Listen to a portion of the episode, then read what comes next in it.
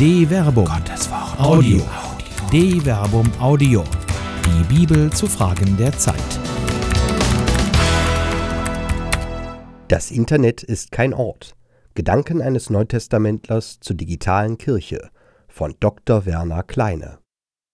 Der kommunikative Fortschritt wurde schon zu vielen Zeiten als Teufelszeug verurteilt.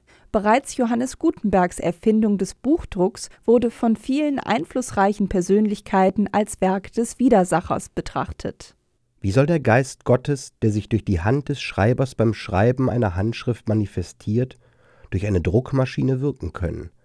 Hatte man nicht das Wichtigste beim Buch, Gottes Geist nämlich, durch die maschinelle Produktion einfach verworfen? Heute hingegen gilt die durch die Erfindung Gutenbergs ermöglichte massenhafte Produktion und Verbreitung gedruckter Worte nicht nur als eine wichtige Wegbereitung der Reformation. Auch erscheint das gedruckte Buch in vielen, gerade geisteswissenschaftlichen Disziplinen offenkundig als einzige wissenschaftsadäquate Form der Publikation. Es wundert daher kaum, dass gerade traditionsbewusste Institutionen wie die Kirchen vor allem auf das gedruckte Wort setzen und unbeirrt Papiere, Statements, Denkschriften, Arbeitshilfen, Erklärungen und Orientierungshilfen produzieren, deren Rezeption selbst bei den dezidiert erklärten Zielgruppen meist auf wenig Interesse stößt. Prototypisch für die Haltung der Produzenten solcher ekklesial verklärter Selbstvergewisserungen scheint die Ansicht zu sein, dass man immerhin etwas zu Papier gebracht habe. Es ist geschrieben worden, wen interessiert es schon, ob es auch gelesen wird. Und gedrucktes kann man immerhin dekorativ präsentieren. Ein neues Zauberwort. Mittlerweile ist die Kommunikation erneut in neues Land vorgestoßen war man bei den vielfältigen Formen gedruckter Kommunikation noch auf den Goodwill von Verlagen angewiesen, die, wollte man sich nicht selbst in die finanziellen Risiken der Produktion und der Verbreitung der schwarz auf weiß fixierten eigenen Ergüsse begeben, die eigenen Gedanken in die weite Welt warfen, erscheint das Internet vielen als Neuland unbegrenzter Möglichkeiten. Jeder kann nun ohne großen Aufwand und mit wenig finanziellem Risiko zum Sender seiner mehr oder weniger tiefschürfenden Erkenntnisse sein. Das neue Zauberwort der Gegenwart lautet deshalb digitale Kommunikation. Statt des Goodwills von Verlegern regiert nun der sich selbst im Zustand des Godwills wähnende Menschen, der über eine Tastatur und einen Internetanschluss verfügt. Die hart errungenen kommunikativen Regeln des analogen Anstandes, die eine zivilisierte Kommunikation erst möglich machen, scheinen im Neuland der digitalen Welt für viele wieder fremd zu sein. Dass die moderne digitale Kommunikation jedoch gewisse technische Grundkenntnisse voraussetzt, lässt vielen traditionsbewussten Menschen die Verheißungen der neuen Welt wieder wie Teufelszeug erscheinen. So befürchtet etwa die evangelische Theologin Margot Käßmann, dass im Internet ein Kulturverlust drohe. Die Notwendigkeit medialer Inkulturation. Auch wenn manche Kirchenvertreterinnen und Vertreter das Internet noch mit skeptischen Augen betrachten, die mediale Kommunikation hat mit den vielfältigen Möglichkeiten des weltweiten Netzes einen irreversiblen Fortschritt gemacht. Man kann die Realität verleugnen, sie wird dennoch wirklich bleiben. Wenn die Kirche ihre Botschaft an die Menschen von heute vermitteln möchte, wird sie nicht an den modernen Formen medialer Kommunikation vorbeigehen können. Christine Merle macht darauf aufmerksam, dass Kirchen das Netz immer noch zu sehr im Modus der alten Printmedien nutzen. Die Kirchen sind zu wenig auf die kommunikativen Dimensionen des Internets vorbereitet. Bedrucktes Papier hielt still. Wer schrieb, der blieb. Widerstand war eigentlich zwecklos. Die einen schrieben, die anderen hatten zu lesen. Oder sie lassen es eben bleiben. Im Internet hingegen folgt die Antwort auf strittige Thesen meist auf dem Fuß. Mit all den merkwürdigen Begleiterscheinungen, die eine medial vermittelte Kommunikation, bei der das Gegenüber kein Gesicht mehr hat, haben kann. Das große Missverständnis. Es ist diese kommunikative Dimension des Internets, das eine wichtige Chance birgt. Die Kirchen scheinen darauf aber schlecht vorbereitet. Sie verstehen das Internet nur als eine digitalisierte Variante des analogen Buches. Man dekretiert weiterhin, ohne sich um die naturgemäß einstellenden Feedbacks und Reaktionen zu kümmern. So stellt Hannes Leitlein mit Blick auf die Fähigkeit Luthers, die neuen Medien seiner Zeit perfekt zu nutzen, angesichts der modernen Herausforderungen fest, Wovon Digitalisierung die Rede ist, denken selbst progressive Kirchenleute meist nur an die Zahl der Schafe, die sich in der schönen neuen Digitalwelt mit den alten Wahrheiten erreichen lassen. Konnten bisher Tausende mit einer Idee erreicht werden, mit Fernsehen oder Radio vielleicht sogar Millionen, dann überträgt das Internet einen Gedanken live in die ganze Welt, schwärmen sie. Das, so entgegnen Kritiker, wird die Kirche auch nicht retten. Beides stimmt und ist falsch zugleich denn beiden Positionen liegt ein Missverständnis zugrunde. Als Beispiel stellvertretend für viele andere erwähnt er den Umgang des EKD-Vorsitzenden Heinrich Bedford Strom mit den sozialen Medien, der bei Facebook täglich kleine Texte veröffentlicht, ab und zu ein Foto und erreicht jedes Mal Hunderte. In Kirchenkreisen wird er dafür bewundert. Sein digitales Wagnis hat ihm den Spitznamen Petford Strom eingebracht. Auf Kommentare reagiert er jedoch fast nie. Sozial wird ein Netzwerk aber erst dann, wenn Menschen interagieren, wenn sie, nachdem sie auf Senden geklickt haben, auf Empfangen schalten. Beim Ratsvorsitzenden dagegen ist das Sendungsbewusstsein im digitalen Raum von der Empfängnisverhütung nur schwer zu trennen.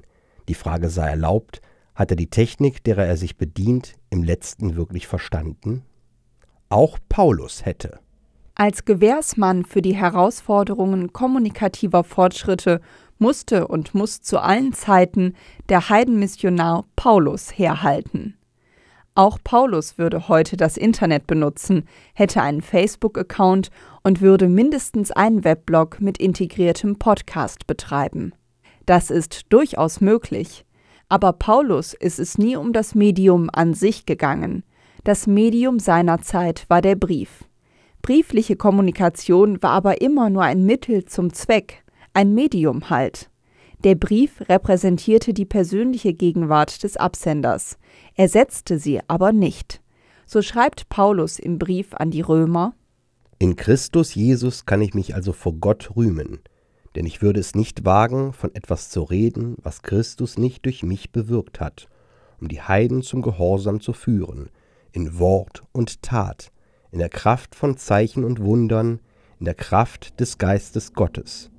So habe ich von Jerusalem aus in weitem Umkreis bis nach Illyrien überall das Evangelium Christi zur Erfüllung gebracht. Dabei habe ich meine Ehre dafür eingesetzt, das Evangelium nicht dort zu verkünden, wo der Name Christi schon bekannt gemacht war, um nicht auf einem fremden Fundament zu bauen, sondern wie geschrieben steht, sehen werden die, denen nichts über ihn verkündet wurde, und die werden verstehen, die nichts gehört haben. Das ist es auch, was mich immer wieder gehindert hat, zu euch zu kommen. Jetzt aber habe ich in diesen Gegenden kein Arbeitsfeld mehr, habe aber seit vielen Jahren das Verlangen, zu euch zu kommen, wenn ich einmal nach Spanien reise, denn auf dem Weg dorthin hoffe ich euch zu sehen und dann von euch für die Weiterreise ausgerüstet zu werden, nachdem ich mich zuerst ein wenig an euch erfreut habe. Römer Kapitel 15, Vers 17 bis 24 die digitale Welt zur Ankündigung einer analogen Begegnung genutzt. Die Ausführungen des Paulus sind bemerkenswert. Er kündigt nicht nur seinen bevorstehenden Besuch an, für den die medial vermittelte briefliche Kommunikation eben kein Ersatz ist. Er hat geradezu eine Epipothia, ein sehnsüchtiges Verlangen nach der direkten Begegnung mit der christlichen Gemeinde zu Rom. Vergleiche Römer Kapitel 15 Vers 23. Der Brief dient der Ankündigung und Vorbereitung dieser Begegnung, denn er hofft darauf, von der Gemeinde für die Weiterreise ausgerüstet zu werden. Bemerkenswerterweise will er aber in der Gemeinde offenkundig nicht predigen. Er braucht es nach eigener Auskunft auch nicht, denn die Gemeinde besteht ja schon. Er verkündet nur dort, wo das Evangelium noch nicht verkündet wurde. Er beschreibt, wie er verkündet. In Wort, Logos und Tat, Ergon und in der Kraft von Zeichen und Wundern. En Dynamai, Semaion, Kai, Teraton. Das sind alles analoge Aspekte, die nur bei unmittelbarer Anwesenheit wirken. Zeichen und Wunder, die medial vermittelt werden, unterliegen immer dem Verdacht von Fake News. Taten und Worte, die nicht unmittelbar wirken, sondern bloß medial vermittelt werden, können jederzeit abgeschaltet werden. Nicht ohne Grund stellt Paulus Psalm 19, Vers 5 zitierend fest: Folglich wird der Glaube aus dem Hören, das Hören aber durch die Worte Christi. Römer Kapitel 10, Vers 17. Übersetzung Werner Kleine. Der Urtext verwendet hier zum einen das Wort akoe, das ebenso Hörfähigkeit wie das Anhören meint. Es bezeichnet also einen konkreten, physisch-sinnlichen Vorgang, der zu Zeiten des Paulus eben noch nicht medial vermittelt möglich war. Damit korrespondieren die Worte Christi, die gehört werden sollen, für die der Text den Terminus Rema verwendet, der explizit das gesprochene Wort bezeichnet. Don't feed the troll. Demzufolge kann in der paulinischen Tradition Verkündigung nur in unmittelbarer analoger Gegenwart wirksam geschehen. Die mediale Form der Briefe dienen der Ankündigung von Besuchen oder der Beantwortung von Fragen. Sie ersetzen aber die konkrete Begegnung nicht. Das gilt gerade für den Konflikt. So schreibt Paulus im ersten Korintherbrief angesichts aufkommender Kritik an ihm in der korinthischen Gemeinde In der Annahme, dass ich nicht selber zu euch komme, haben sich einige wichtig gemacht. Ich werde aber bald zu euch kommen, wenn der Herr will. Dann werde ich diese Wichtigtuer nicht auf ihre Worte prüfen, sondern auf ihre Kraft. Denn nicht in Worten erweist sich die Herrschaft Gottes, sondern in der Kraft. 1 Korinther Kapitel 4 Vers 18 bis 20. Konflikte können nur unmittelbar geklärt werden. Es scheint fast, als mache Paulus im Konflikt eine Erfahrung, die denjenigen ähnelt, die heute mit Shitstorms und Hate Speech zu kämpfen haben. Wer hier nur schriftlich agiert, füttert den Troll nur. Erst die unmittelbare Begegnung in der analogen Welt ist in der Lage, die digitale Illusion und Anonymität zu überwinden, hin zu echter mitmenschlicher Kommunikation. Dass Paulus sich dabei der Risiken ebenso bewusst ist wie der zu Gebote stehenden analogen Mittel, zeigt sein abschließender Satz. Was zieht ihr vor? Soll ich mit dem Stock zu euch kommen oder mit Liebe und dem Geist der Sanftmut? 1 Korinther Kapitel 4 Vers 21 auch wenn man die von Paulus gewählten analogen Mittel der Konfliktbewältigung nicht zwingend gutheißen muss, seine Reaktion zeigt, dass er sich bewusst war, dass nur eine unmittelbare Begegnung eine Lösung aus dem Konflikt schaffen wird. Wer nur schreibt, zeigt Feigheit vor dem Feind. Tatsächlich aber ist Paulus den angekündigten Besuch, von dem er auch in 1 Korinther Kapitel 16 Vers 5 noch einmal spricht, wohl schuldig geblieben – sondern hat stattdessen einen Brief an die Gemeinde geschrieben. Ich entschloss mich nicht noch einmal zu euch zu kommen und euch zu betrüben. Wenn ich euch nämlich betrübe, wer wird mich dann erfreuen? Etwa der, den ich selbst betrübt habe? Und eben dies habe ich geschrieben, um nicht bei meinem Kommen von denen betrübt zu werden, die mich erfreuen sollten. Ich bin sicher, dass meine Freude auch die Freude von euch allen ist denn ich schreibe euch aus großer Bedrängnis und Herzensnot, unter vielen Tränen, nicht um euch zu betrüben, nein, um euch meine übergroße Liebe spüren zu lassen. 2 Korinther Kapitel 2 Vers 1 bis 4 Offenkundig ist es in Korinth zu einem Zwischenfall gekommen, vergleiche 2 Korinther Kapitel 2 Vers 5, die Paulus zu einer überstürzten Abreise veranlasst hat. Er ist der direkten Konfrontation nicht aus dem Weg gegangen, sondern hat einen Brief geschrieben, der in der Exegese auch als Tränenbrief bezeichnet wird. Dieser Tränenbrief ist nicht erhalten, hat aber in der Gemeinde offenkundig zu einer diffusen Irritation geführt. Man hat zwar den Urheber des Konfliktes zur Rechenschaft gezogen, weiß aber nicht, woran man nun mit Paulus ist.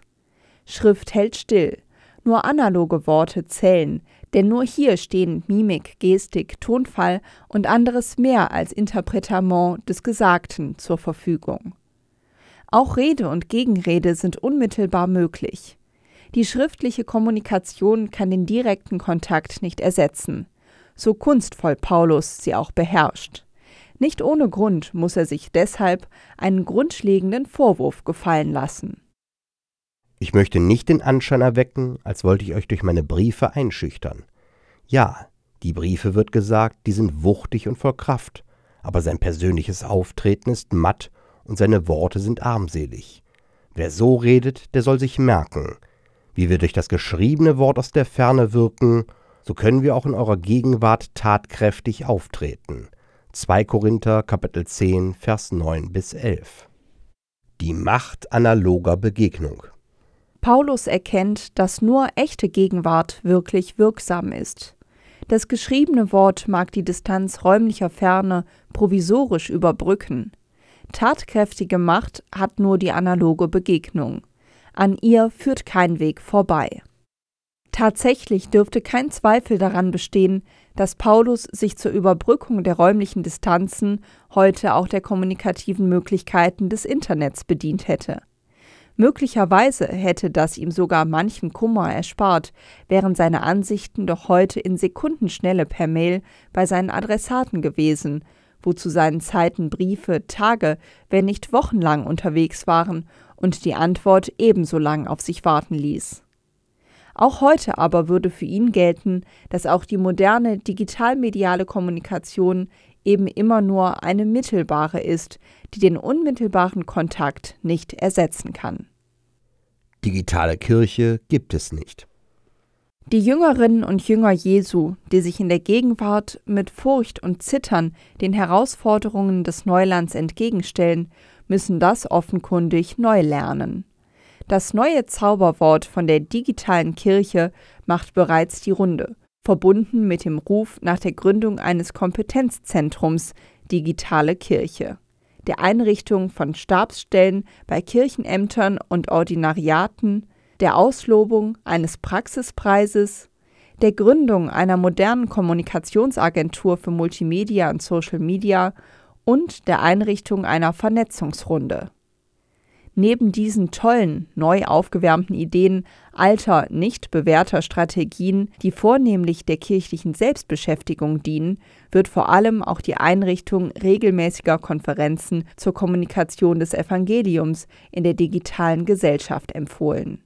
Selbst die selbsternannten digitalen Pionierinnen scheinen also das Medium mit der Botschaft zu verwechseln. Das Medium ist immer nur Mittel zum Zweck.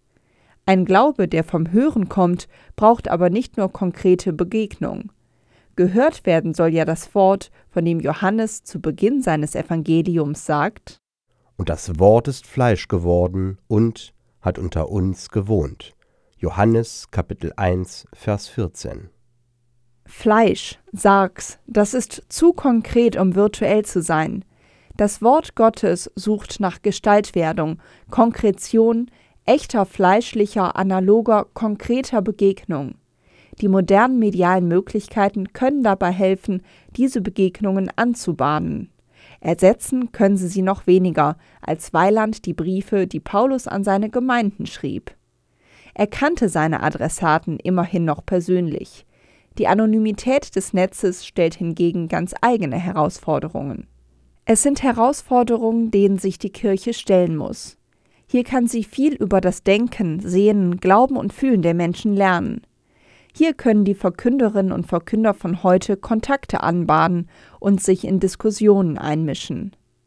Die Weitergabe des Glaubens aber wird nur dann geschehen, wenn es gelingt, die digitale Kommunikation in die analoge Welt echter Begegnung zu führen. Die Forderung nach einer digitalen Kirche erzählt mehr von der Angst dieser echten, wahrhaft körperlichen Auseinandersetzung, als es den selbsternannten Pionierinnen und Pionieren der neuen Welt lieb ist. Das ist der eigentliche Lebensquell der Kirche. Gelingende Verkündigung in echter Begegnung.